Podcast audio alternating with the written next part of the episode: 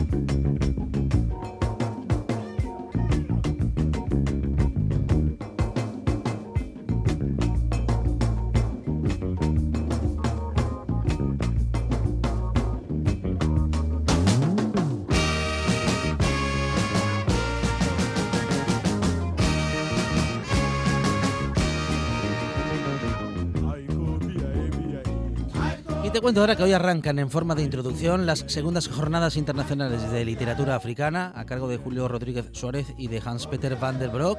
Conoceremos esta nueva edición de las jornadas tituladas Identidad y Escritura y que versarán sobre la aún desconocida pero apasionante literatura africana. Vicente Montes, ¿qué tal? Buenas tardes.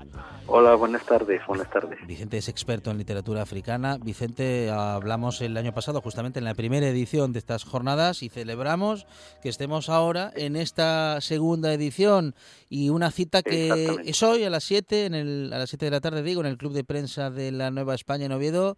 ¿De qué nos vais a hablar, Vicente? Bueno, hoy es más bien, eh, hoy no es eh, no es literatura realmente. Lo que hacemos es un poco antes de empezar las las jornadas internacionales de literatura le damos un enfoque sociológico y, y, si quieres desde el punto de vista de la psicología, ¿no? Entonces eh, se va a hablar de xenofobia principalmente, ¿no? Y sobre la sobre la inmigración africana lo llevaron, eh, bueno, digamos que los dos ponentes son los que ya has nombrado, ¿no? eh, un sociólogo y un, y un psicólogo de la Universidad de Oviedo, y entonces, bueno, pues mm, posteriormente es cuando ya abordamos lo que son las, las jornadas eh, literarias, ¿no? Eh, con seis autores africanos eh, que vendrán justamente para hablarnos de, de, de, su obra, porque consideramos que son los escritores los que tienen que tomar la, la palabra en este caso, y además, bueno, pues con, digamos, con unos seminarios en los que participamos 11, 11 investigadores de diferentes comunidades españolas y también de la Universidad de, Georgia en Estados Unidos y la Universidad de Oslo en Noruega y bueno pues eh, como ves eh, bastante movimiento en torno en torno a África. Así es uh, bueno y las jornadas tendrán lugar como decíamos a finales de marzo. Nos van a ayudar además eh, Vicente sobre todo a comprender la cultura y la sociedad africana. Uh, bueno y no sé si digamos que incluso en esta presentación nos seguimos cometiendo ese error de vamos a decir que de entender a África como una sola no cuando es un claro, continente amplísimo claro. con en fin con seguramente diferentes perspectivas y diferentes modos de ver el mundo, ¿no? Efectivamente, efectivamente. De hecho, nosotros siempre utilizamos el plural, ¿eh?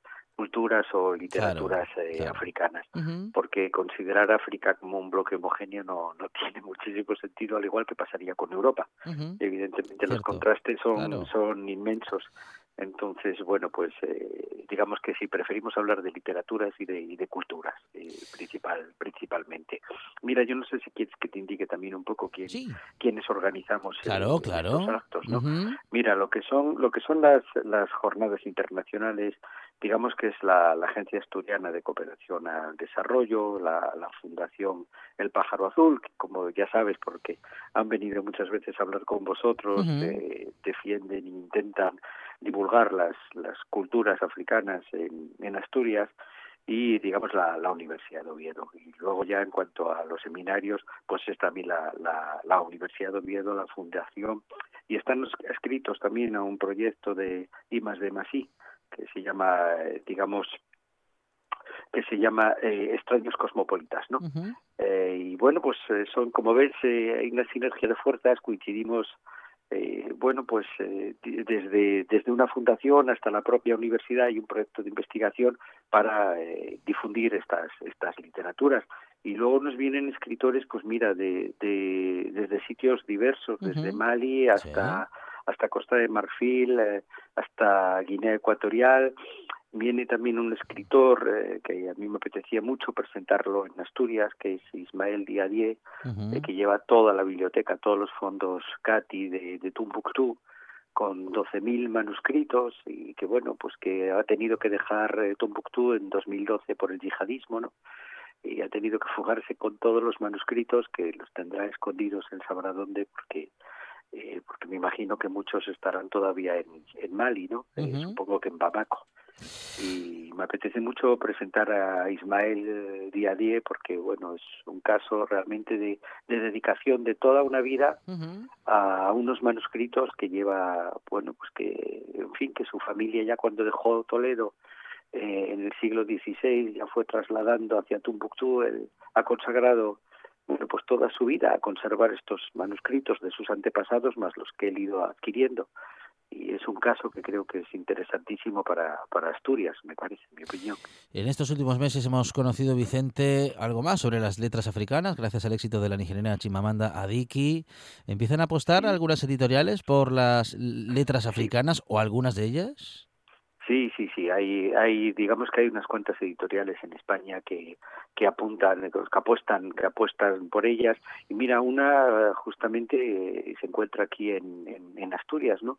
porque digamos que, bueno, pues eh, As Poética ha publicado dos, eh, dos números de, de la revista Licencia Poética eh, a estos a estas literaturas no dos números que han resultado muy interesantes un, un volumen también con investigadores de diferentes países desde Sudáfrica hasta el Camerún.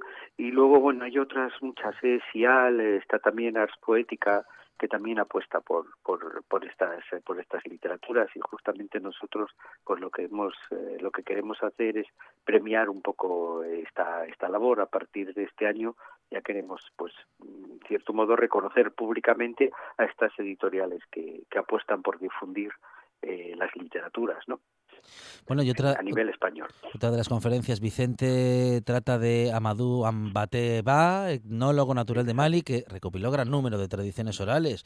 ¿Cuándo llega la escritura a las letras africanas? Porque es el continente donde más peso tiene esa tradición oral. Sí, pero se está perdiendo. eh, hay que hay que entender que un poco que a medida que va llegando la, la corriente eléctrica a, las aldeas, eh, digamos que la electricidad es la gran enemiga de, de, la oralidad. eh, Pero y bueno, y escritura dependiendo de las etnias eh, ya ha habido desde desde hace siglos. Eh. Eh, la etnia, la etnia Peul, eh, digamos que tiene una gran trayectoria escrita, eran textos principalmente religiosos. Y luego, claro, ya el siglo XX ha sido el boom de, todas estas literaturas escritas, digamos, eh, ya en, en, lenguas europeas, ¿no?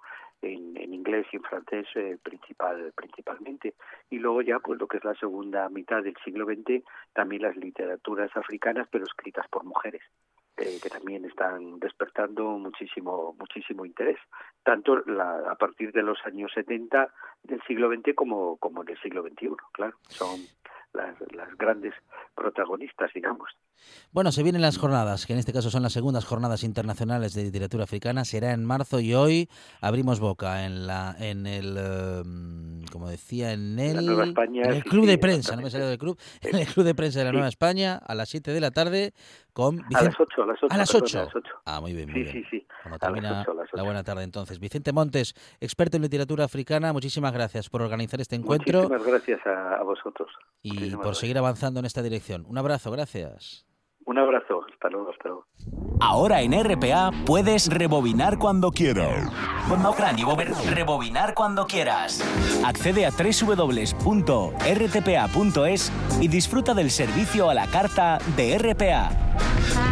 Toda nuestra programación donde quieras y cuando quieras. Buenos días Asturias, comenzamos jornada de martes. RPA, la radio autonómica.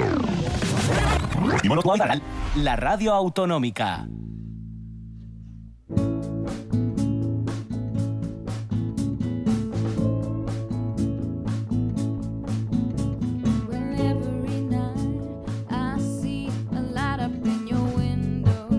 La Buena Tarde.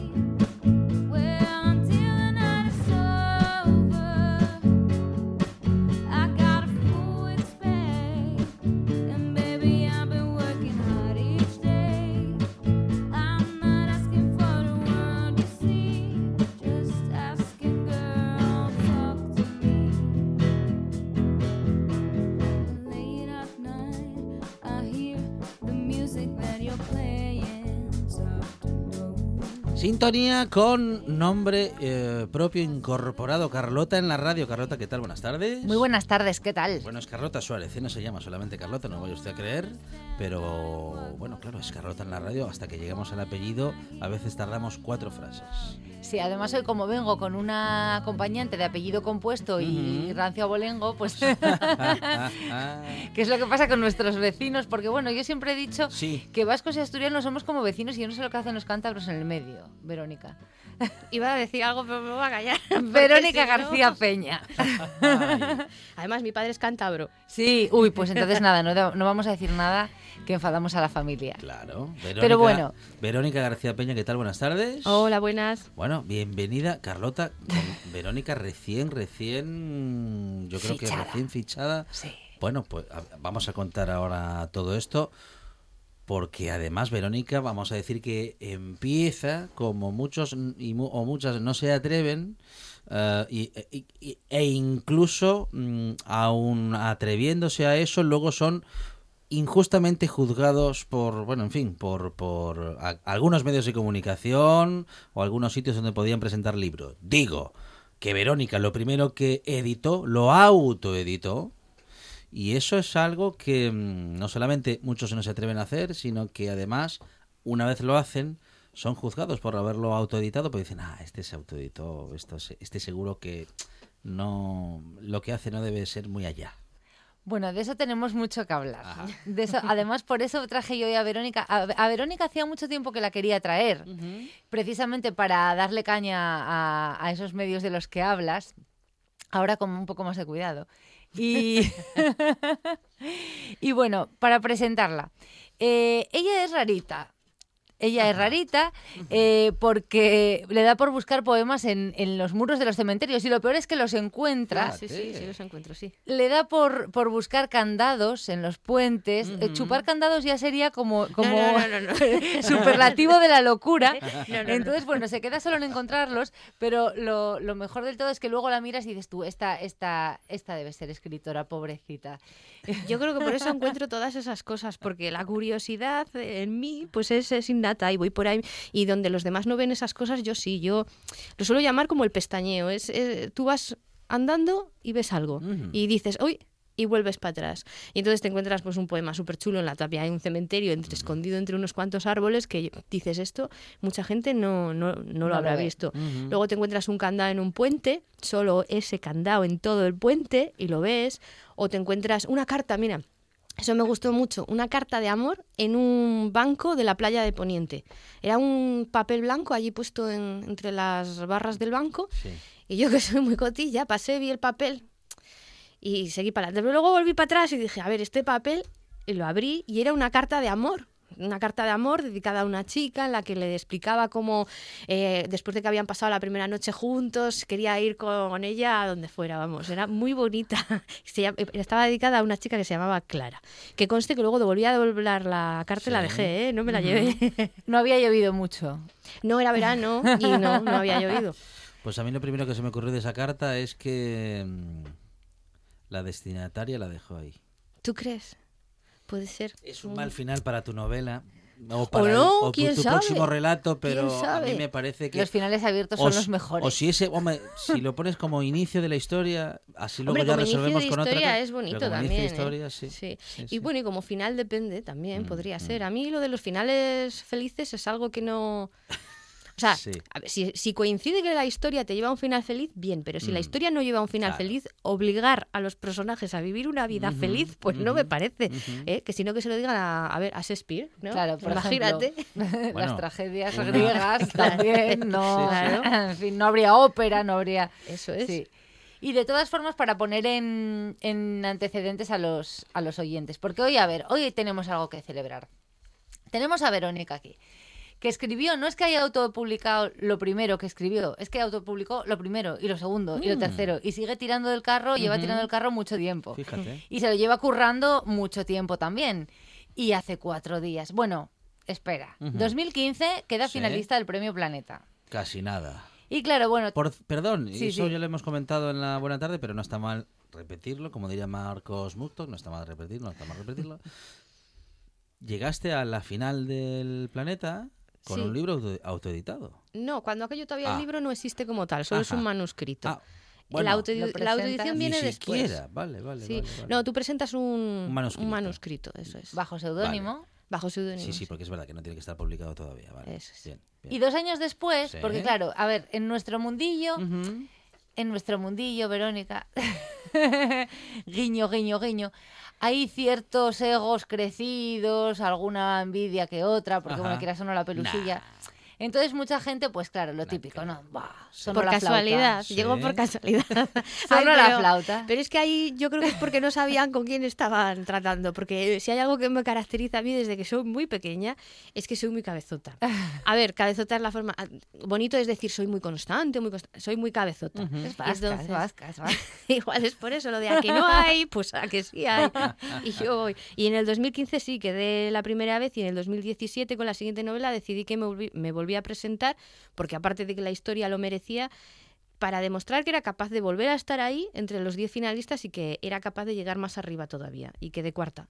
Y quedó cuarta. De 600, no sé cuántas. 34, te lo digo yo, Eso. 634, porque bueno, a ver, el toro es de donde pace Ujú. y no de donde nace, y yo tengo que, claro, Sí. mujer, asturiana, y ahora mm, lo decimos ya, ¿no? Sí, sí. Lo decimos ya. Ha fichado por suma de letras. Ah, muy bien. Es una pingüina, Penguin Random House. Mm. Sí. Y digo yo, porque claro, si Planeta se llevó a Vilas y se llevó a Cercas este año, yo creo que mm, como contrapartida eh, los pingüinos se han llevado a Verónica García Hombre, Peña. menuda comparación.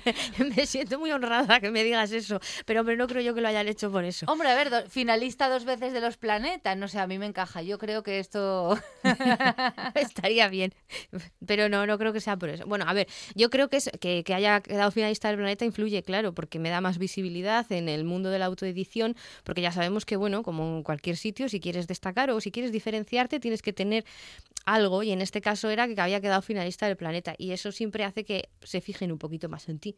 Se fijaron más en mí y Ujú. esperaron a ver cómo evolucionaba mi, mi carrera, a ver cómo seguía yo, porque claro, también es cierto que no sería la primera vez que alguien se presenta a un premio, incluso queda finalista de algo, y después nunca más se sabe nada de esa persona, bien porque deja de escribir, por las circunstancias que sean. Porque se desmoraliza. También hay gente que se frustra mucho con estos asuntos y entonces después ya esa persona desaparece. Entonces, bueno, desde Suma de Letras lo que a mí me han dicho es que ellos lo que hacen es no fichan sin más, o sea, fichan una trayectoria también, un- una constancia, un trabajo, un, no es la estrella que nada, porque claro, y si mañana te caes, ¿qué? Claro.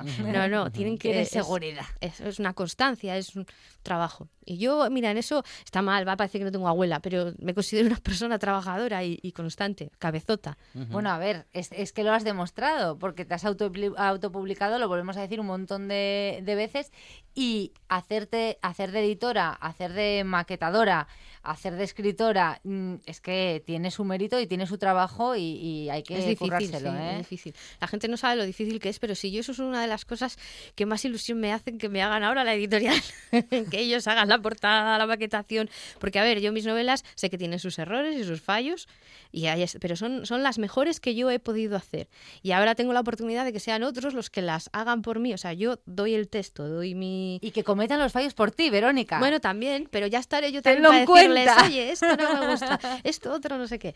Pero bueno, eh, yo creo que eso me descargará de trabajo y me podré dedicar más tiempo a, otras cosas. Espero que a escribir y a promocionar las novelas. Y a las redes sociales, ya a las redes ¿eh? sociales también. ¿Qué, supone una...? Dice, bueno, ha fichado por suma de letras. ¿Qué supone esto para una escritora en este momento como Verónica García Peña? Pues yo creo que supone un, un empujón, un un escalón más en la carrera. O sea, nadie, yo no, yo no pienso que esto es para ahora me echo en el sofá y no hago nada más, que eso sería un error, pero sí es un, es un empujón ¿eh? y también es, es como un premio, porque tú has estado trabajando, has estado escribiendo, publicando las novelas, no te has dado por vencido y lo has seguido intentando. Y al final viene alguien y te dice, oye, mira, reconocemos tu trabajo, nos gusta lo que haces, tienes una gran calidad literaria y te vamos a publicar. Porque eso es una de las cosas que más me gustó, por ejemplo, que me dijeran, que tenía gran calidad literaria. Porque vivimos en una... En una en un mundo literario que a veces en determinados ámbitos se prima mucho más lo comercial que, lo, que, la calidad literaria. Y a mí eso me gustó. Me, me, hizo sentirme, luego iba por ahí, ahí saltando. Qué bien, qué bien, qué bien.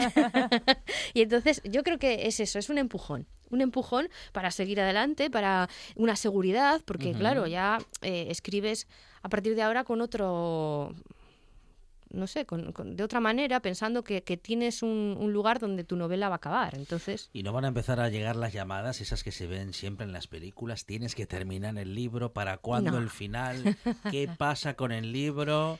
necesitamos ya tendrías que estar con el segundo no no de eso no no a ver los plazos son muy amplios ah pero no te lo avisaron Nada, las cosas son muy, los plazos son muy amplios en, estos, en, estas cosas. Además, eh, lo primero que vamos a publicar es la novela de La Isla de las Musas, que ya, es una de las, ya existe, eso es una de las autopublicadas. Entonces ahí ya pues es una novela que no, no, no, tengo que escribir el final, eso ya está. y luego las siguientes que tenga, pues ya poco a poco. Pero vamos a estar atentos a ver lo que te cambian. Ah, vale. Y de todas formas, lectores de Verónica García Peña cojan La Isla de las Musas, edición actual, guárdenla buen recaudo, mm. porque puede ser que tenga un valor añadido. Mm. Como los de JK Rowling. Como los de JK Rowling. Y de todas formas, el otro día se me olvidó saludar mm. desde aquí a Peñafiel, porque yo no sé si los señores de la radio tienen por ahí un cuenta oyentes, pero ha aumentado como en 5.000 oyentes o algo así la buena tarde, la sección de Carlota en la radio y las que van detrás. Y quiero aprovechar a saludar, saludando a Villa Serendipia, que es una sección literaria que hay ahí increíble y te tienes que pasar, tienes que hablar con Suma de Letras porque te van a tratar genial. Y Almudena, toma nota porque Verónica se tiene que pasar por ahí con la con Isla de las Musas, que con la Isla de las Musas, que además es muy del estilo de los peñafielenses. Sí, ah bueno, bien, sí, del estilo. Yo voy asesorando. Y bueno, cosillas que queríamos hablar nosotros aquí, Alejandro. Cuenta, cuenta cosas que nos mm, enfadan profundamente a los escritores. Bueno, tampoco tan profundamente. ¿eh? quizá, quizá pues cuando empiezas. un poco, quizá cuando empiezas. Cuando empiezas y eres muy novel y muy novato, entonces igual sí. Luego ya le vas cogiendo ya te dan más igual. Te rías, se ríes, ya te ríes, ya te ríes. ¿Te dijeron alguna vez, yo no escribo porque tengo un porque no tengo tiempo, tengo un trabajo de verdad? Sí, claro.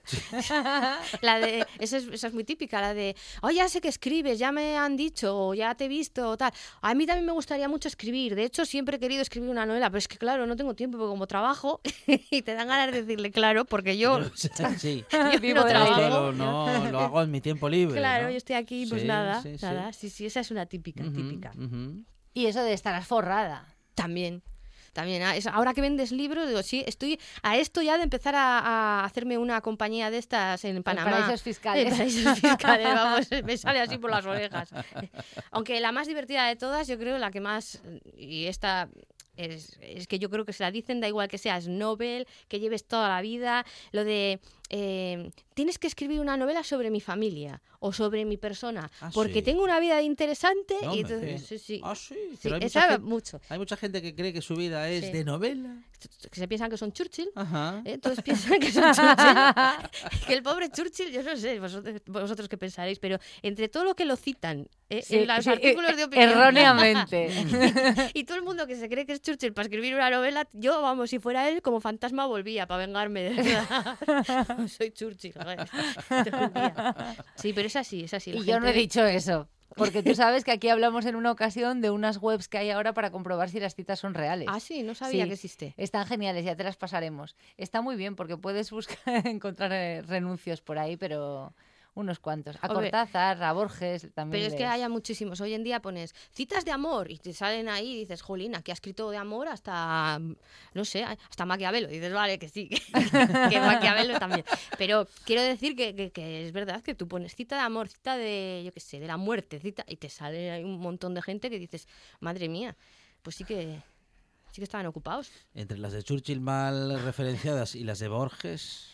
Borges no pasaba, Le es que parece que lo ha dicho todo lo que lo dijo No, todo. y además lo, ba- Claro. lo bajan a un nivel tremendo porque dice unas Ya, frases tan sí, cursis sí, sí, que dice, no pudo haber dicho eso Borges. Pues efectivamente, no lo ha dicho. Esa es la Que a ver, está, estoy segura de que de vez en cuando, lo comentaba Mm. Fonseca alguna vez aquí, pues oye, han dicho alguna chorrada, ¿no? Les recién levantados de la cama, no van a decir todo cosas no, es verdad, reseñables. es verdad. Pero, jolín, de ahí así, sí. En fin, cambiar lo- las frases. Sí. Pero sí, hay un montón de cosas que, por ejemplo, cuando, cuando vas ya, cuando, eh, pues no sé, tienes una segunda edición, una tercera edición, o estás en la radio, eh, o como tú colaboras también, no solamente en la radio, sino también en el, en el periódico, ¿no?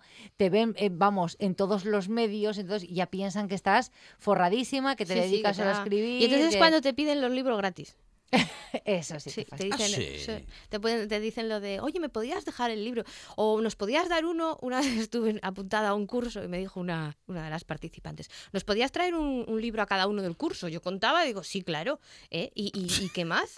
¿Eh? Unos pastelitos, y hacemos aquí... Ah. No, hombre, a ver, que esto es como, la gente tiene que entender que esto de los libros, que es verdad que claro, lo ves ahí algo material, es una cosa física así pequeña o bueno, y parece como poca cosa, pero que es como el que tiene un bar o tiene una tienda, tú no puedes ir, o un restaurante, tú no puedes ir a un restaurante que te estén invitando todos los días, pues flaco favor le estás haciendo al dueño del restaurante, que digo yo que tendrá que pagar la luz, al camarero, eh, toda la comida, todas las cosas, pues un libro es lo mismo.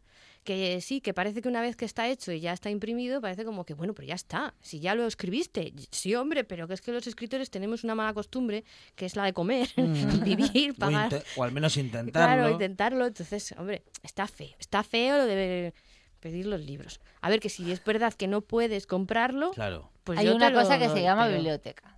Bueno, pero a veces los autopublicados sabemos que no están en las Claro. bibliotecas o no en todas. Bueno, pero tienes la opción de, pues. mm, Pero hay formas de pedirlo y de- y entonces, y de bueno, justificarlo. Eso, si tú no puedes, yo te lo doy, no hay ningún problema. Pero a mí me molestan los otros, los de, claro, como está forrada, ahora déjame el libro gratis. Ah, no, hombre, sí, no. Sí, sí, sí.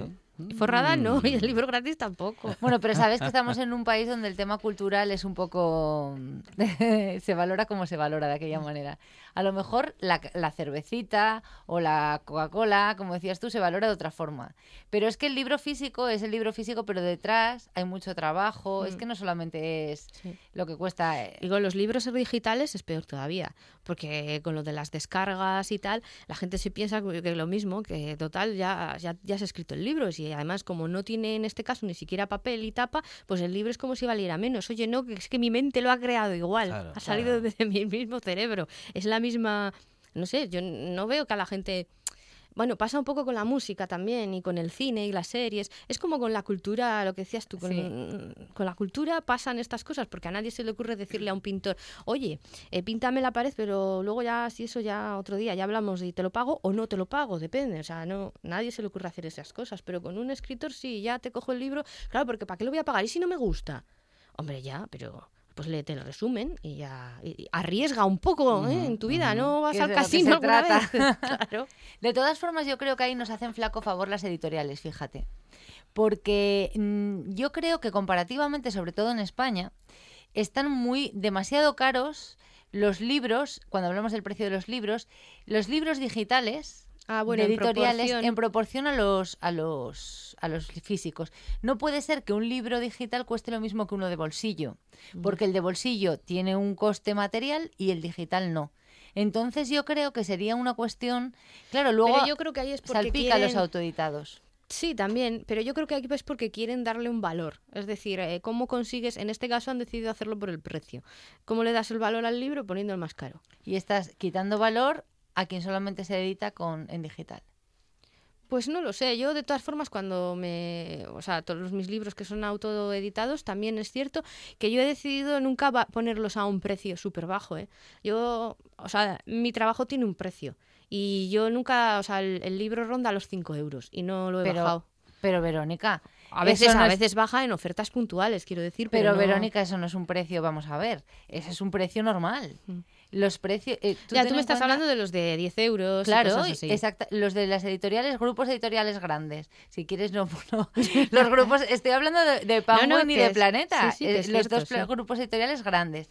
Los libros digitales de estos dos grupos editoriales grandes rondan los 10 euros exactamente. Sí. Son entre 8,95 y 10 euros. Te cuesta lo mismo que un libro de bolsillo. Mm. Estás justificando que la gente lo piratee, porque ya se ven No, justificados. Yo Eh, creo que dan- lo que hacen es eso, sacarle el dinero a, a la posibilidad de que les pirateen. Es decir, ellos ya cuentan con el pirateo, con lo cual, si tú pagas más por el libro, también creo que es una forma de lo que te decía, de darle valor. No sé si es la forma adecuada y acertada, porque eso, en- sobre todo viendo cómo Amazon los baja o como por ejemplo ahora, en- bueno, esto sería cine, pero da lo mismo, como existen las plataformas en las que tú Sí. pagas una cantidad al mes y tienes muchas, muchas cosas que ver, ¿no? Pues en, en, en esto de los libros digitales igual también se podía hacer algo así. Lo hay, lo hay. El Kindle Direct Eh, Sí, el, sí, pero eso solo cuenta con Amazon. Yo me refiero a una red quizá más amplia.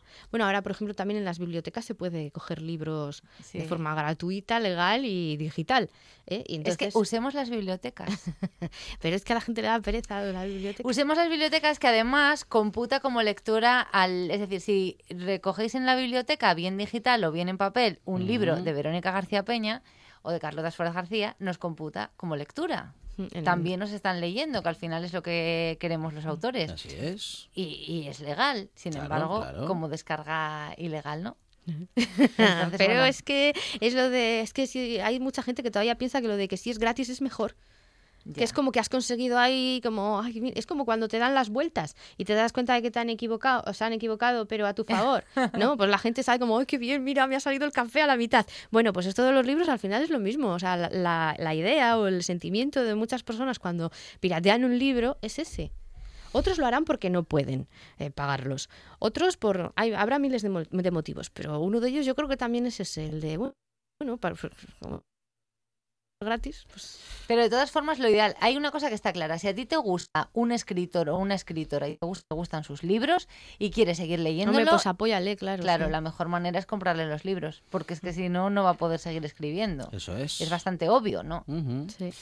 Bueno, es Verónica García Peña que escribe, que ha estado con nosotros en los primeros encuentros como escritora, que luego como escritora ha venido a tertulias a las que suponemos que seguirá viniendo, aunque Hombre, ahora sí, le tendremos claro. que tratar de usted. Bueno, no sé si podréis pagarle ¿Eh? ahora, no sé, no Pero sé. ahora, ahora empieza a quedarse sin tiempo. Pero aún así seguiría escribiendo ah, porque ella también tiene un trabajo de verdad, que es el de escritora. Y el de de vez en cuando, ah, pues ah, pensar en voz alta, ¿eh? en, la- en las tertulias de la buena tarde. Eh, no te puedes ir sin rescatarnos una palabra, Verónica. Ah, sí. A ver. Para el refugio. A ver. Membrar. Membrar. Sí. Que significa recordar. Ajá. Está totalmente en desuso, no la... Fíjate, estaba sea- pensando en negro, claro, estaba pensando en desmembrar, estaba buscando miembro. No, no, no. Es membrar, es recordar, es un sinónimo. Siempre estamos, porque recordar además es una palabra que es difícil encontrarle un, un sinónimo que Sí. concuerde exactamente con lo que quiere decir. Y membrar significa exactamente recordar. Entonces, en vez de estoy recordando que recuerdo, pues podemos decir estoy membrando que, Que recuerdo. recuerdo. ¿eh? Y esa es Mm. una Apuntada al refugio. Además, una palabra guapa, sencilla, simple, bien, me gusta. Y me que puede, gusta. puede dar mucho juego para un relato. Claro. Sí. ¿eh? Es un, buen, es un buen sinónimo. Para no repetirse. Verónica García Peña, muchísimas gracias. Gracias a vosotros. Enhorabuena. Gracias. Carlota, hasta la semana que viene. Abrazote, gracias. Ahora en RPA puedes rebobinar cuando quieras. Rebobinar cuando quieras. Accede a www.rtpa.es y disfruta del servicio a la carta de RPA. Toda nuestra programación donde quieras y cuando quieras. Buenos días Asturias, comenzamos jornada de martes. RPA, la radio autonómica. La radio autonómica.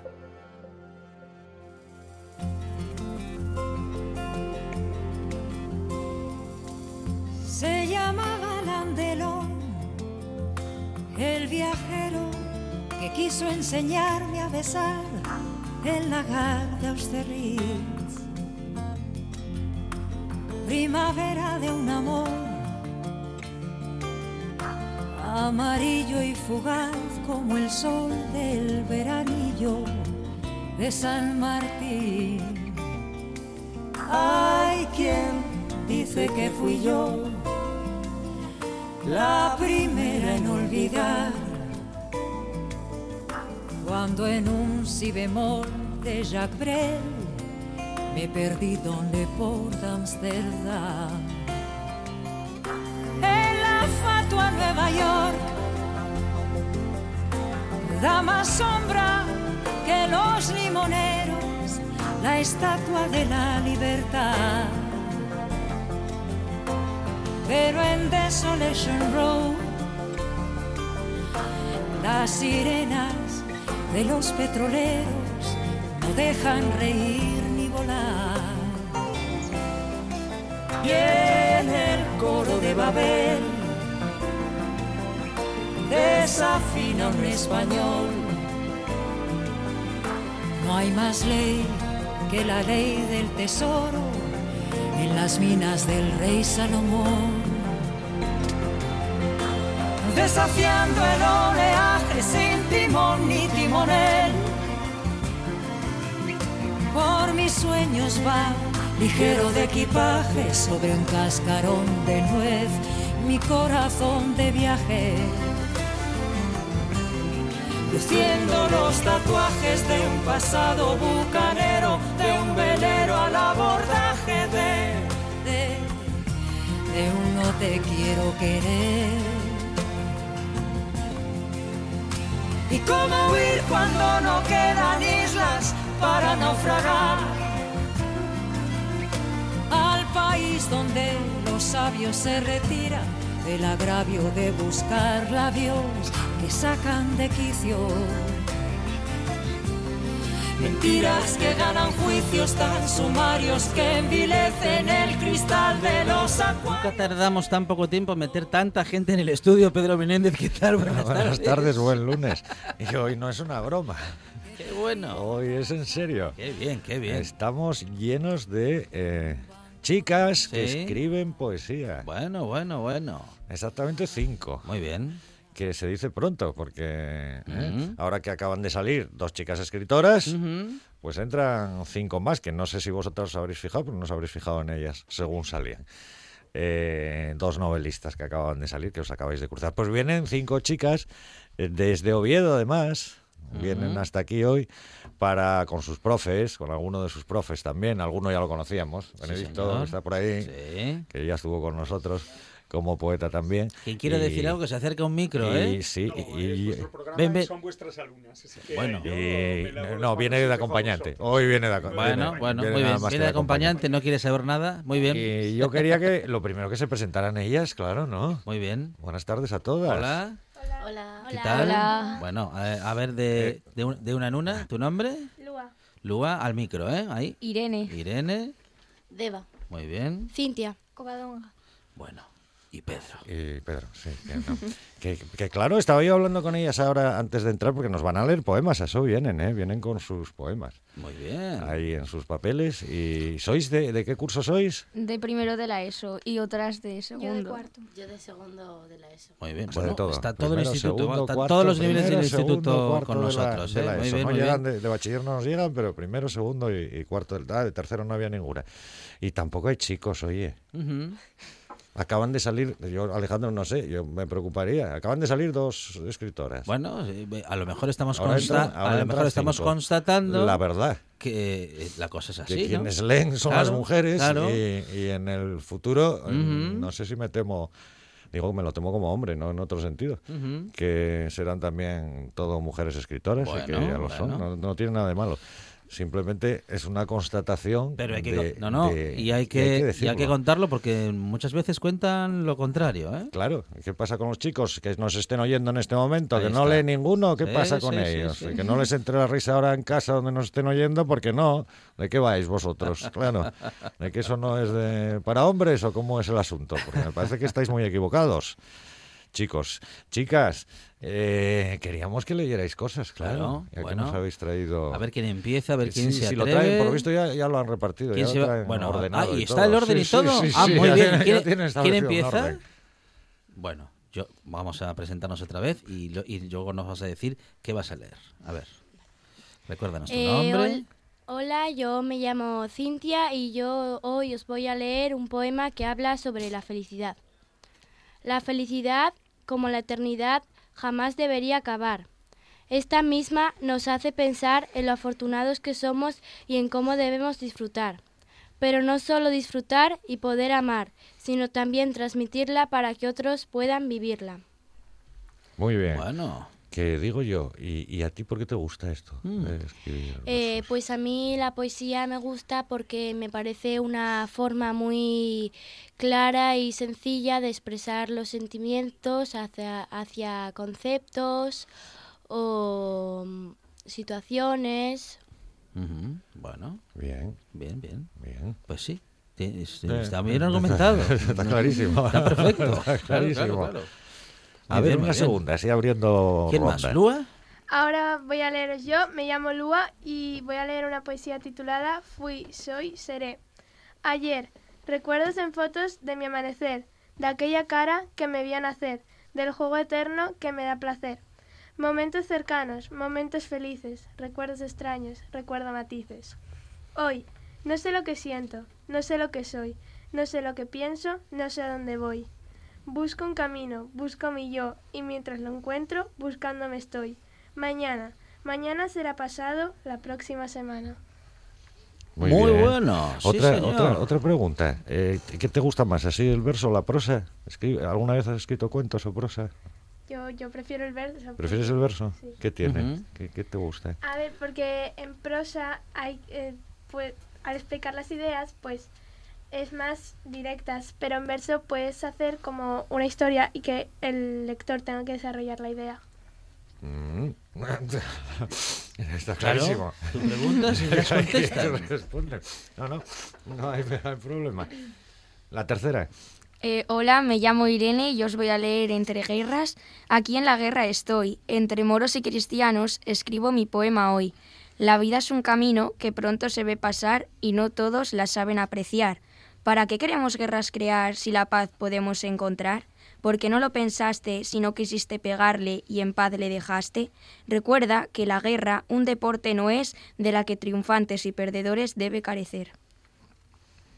Muy bien. Otra, otra, otra cosa más. que estaba yo al hilo de todo esto.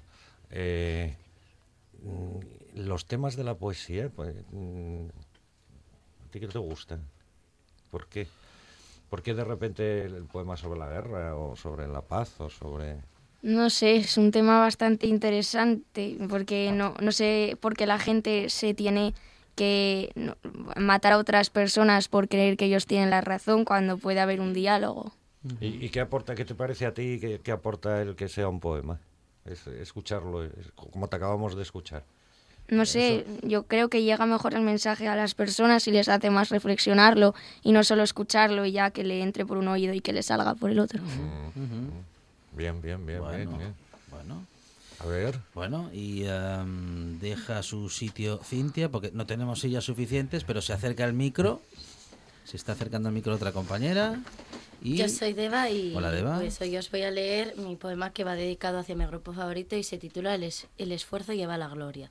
Os conocí hace casi ya dos años, me salvasteis de lo que no había comenzado y por ello os doy las gracias por este regalo. La vida ha sido dura para vosotros y con solo vuestra música se sana casi todo.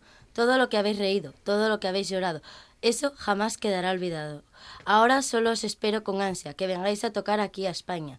Desde pequeña soñaba con ser cantante, escribía canciones y poemas en un instante, pero ahora hasta me cuesta desahogarme cuando llega la hora.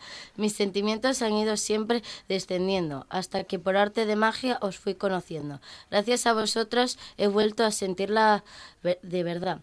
Por eso os doy las gracias sin tardar mucho más. Gracias por este regalo que mi vida habéis dejado. Ese regalo son vuestras canciones que escribís con vuestros corazones. Gracias os vuelvo a repetir para este poema ponerle fin. Bueno, bueno, bueno. ¿De quién eh, se puede saber de qué grupo hablas, Deva? Sí, eh, hablo, hablo del grupo BTS. Ajá, vale. Muy a bien. propósito, claro, lógicamente la pregunta es eh, muy tonta y doy por hecho que os gusta la, la música a todas, claro, además de la, de la poesía. Eh, en tu caso, que nos acabas de confesar ahí que desde pequeñita que te gustaba hacer letras de canciones y poemas. Sí, desde pequeña siempre fui muy aficionada a la música y siempre me encantaba escribir canciones y a la mínima encontraba algo de inspiración para escribir la letra de canciones y poemas. Qué bien, eso, qué bien, qué bien. Claro, además es que es eso, ¿no? La poesía es eso, si no son más que letras de canciones vistas de otro, de otro modo Claro. eh, diferente, ¿no? Entonces, que, que llegue aquí la música también, de la que la dedicamos también bastante tiempo, no es, no es malo, todo lo contrario. Y tenemos una quinta lectora que todavía no se ha estrenado. Hola, yo soy Covadonga y para terminar de leer nuestras poesías voy a leer la mía que se titula Lápices de colores. El planeta Tierra pide a gritos y sin desmayo que alguien mire para él, que no miren para otro lado. Hay guerras en muchos frentes, niños solos y asustados. Nadie parece poner orden en este tablado. Y yo me pregunto a veces con gran curiosidad, ¿dónde quedó el sentido de la solidaridad? Queda mucho por andar, el camino es largo y duro y me propongo avanzar para encontrar el sentido. El sentido de la vida, a la palabra ayudar, abrir los ojos a aquellos que nos van a necesitar. Hoy quiero yo pintar con lápices de colores esas zonas del planeta donde se oyen esas voces, para así callar los gritos de esos niños que nos llaman y dar color a sus vidas con un toque de esperanza. Estoy segura de que un día las guerras se acabarán y que los niños del mundo podrán salir a jugar. Muy bien, muy bien. Que, Bien, que bien. el la tierra la vais a heredar vosotras, claro. Mm, mm. Lo digo desde mi edad. Y, y en consecuencia que os preocupe o que os ocupe, eh, tienes toda su lógica, ¿no? Eh, yo quería que nos contarais más cosas. ¿Traéis más poemas? Sí, ¿no? Sí. Sí, pero nos da tiempo que nos contéis más cosas por el medio también, Bueno, además. pero no obstante, um, eh, hay, un- hay factores comunes en toda esta poesía y en todas sus reflexiones, y es que casi todas en sus poesías hablan del amor, casi todas en sus poesías hablan de la guerra, casi todas en sus poesías se muestran inquietas por el futuro. Um, bueno, la poesía que lleva tantos años entre nosotros y la humanidad que lleva tantos años intentándolo, seguimos con la- los mismos problemas Es que- y los mismos miedos. como tiene su porqué, ¿no? Es decir, que tampoco se- nos quedaríamos muy desconcertados si de repente no, No, no. no. nos interesara el amor o nos interesara el lugar donde, donde habitamos, ¿no?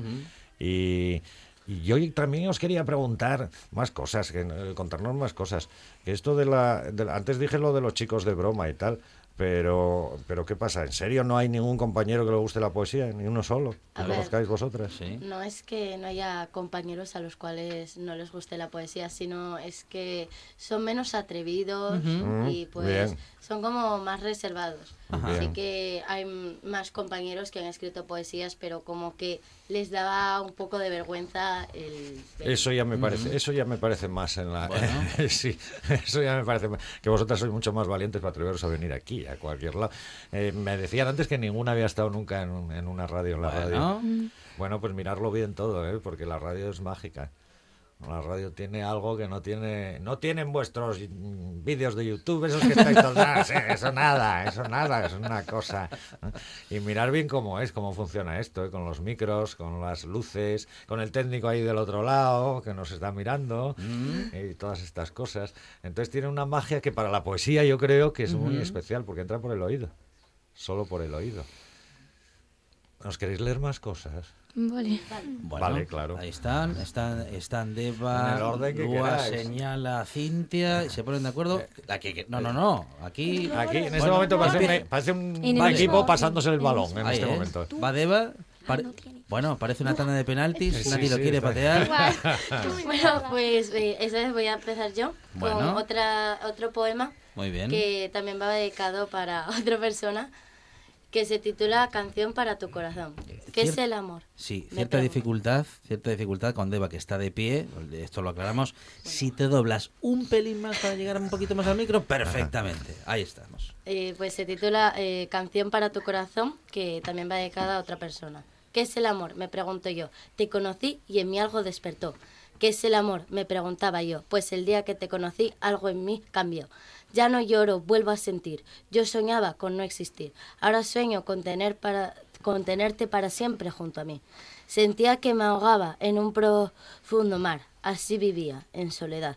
Hasta que como un ángel llegaste a mi vida con un haz de luz que las personas despiertan.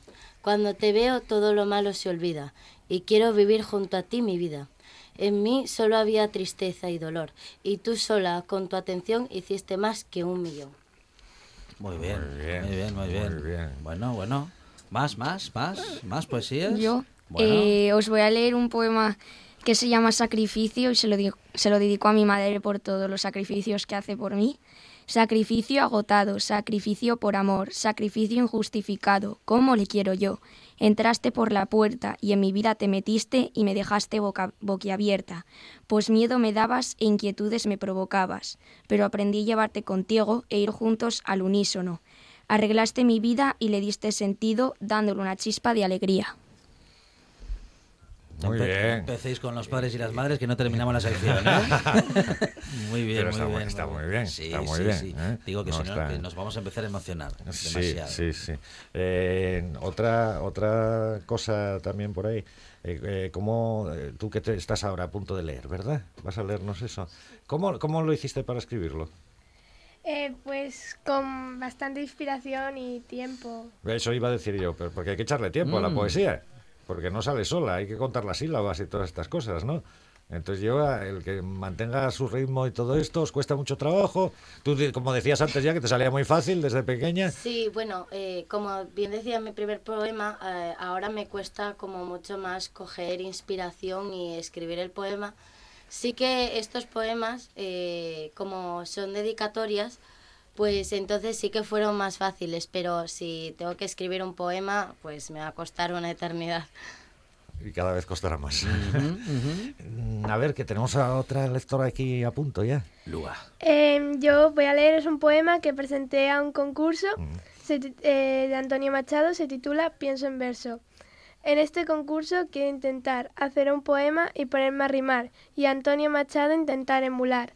Se me hace difícil hasta pensar, no encuentro palabras que combinar, las ideas me salen sin ordenar. El mundo no para de girar, yo creo que mejor me voy a cenar. No tengo nada que rime con ar y de esta ruleta me quiero bajar. Igual si pronto me pongo a soñar, tendré ideas al desayunar. En cualquier caso me voy a acostar para así mañana poder madrugar. Me he levantado sin rechistar y sin darme cuenta me he puesto a pensar que este poema he logrado acabar y Antonio Machado he conseguido emular. Muy bueno. y el humor, Sí, y el humor y el juego. sí, ¿Qué sí, sería de la poesía sin el humor y el juego? Eh, Borges, que todavía no habréis leído a Borges, Mm. me imagino, pero que ojalá algún día lo, lo leáis, decía que en el fondo un poeta, una poeta, es alguien que por la noche o cuando sea cuenta sílabas. Pues eso estamos haciendo, contar Ujú, sílabas. Claro que sí. Ah, son Lua, Irene, Cintia, Deva, Covadonga, que han estado con nosotros, Cintia, con la felicidad de Eva, el esfuerzo que lleva la gloria y que es el amor Covadonga, lápices de colores Lua con su fui, soy, seré y pienso en verso, Irene entre guerras y sacrificio y nos han quedado seguro que un montón de poesías por desgranar en esta buena tarde. Este es el último minuto, pero en todo caso queríamos daros las gracias por haberos acercado a la radio, por eh, acercaros a la poesía, por hacer tanta caso en la clase de literatura y por haber traído los micrófonos de esta buena tarde el futuro de la literatura. ¿eh? Muchísimas gracias, muchísimas gracias. Y gracias a los profes que hacen que esta pasión llegue a estos niveles y que lo podamos disfrutar así en esta buena tarde. Pedro, qué bueno, ¿no? Qué bien, ¿eh? Qué, bien, qué bien se empieza la semana. No está todo perdido. Tenemos también buena poesía y buenos escritores, y en este caso buenas escritoras con nosotros en la buena tarde. Chicas, muchísimas gracias. A vosotros. Profes, gracias, ¿eh? Gracias, gracias. Llegan las noticias, tras lo cual esta buena tarde sigue todo lo bueno que hicimos ahora, lo vamos a echar a perder después de las noticias con Gombau y compañía. ¡Seguro!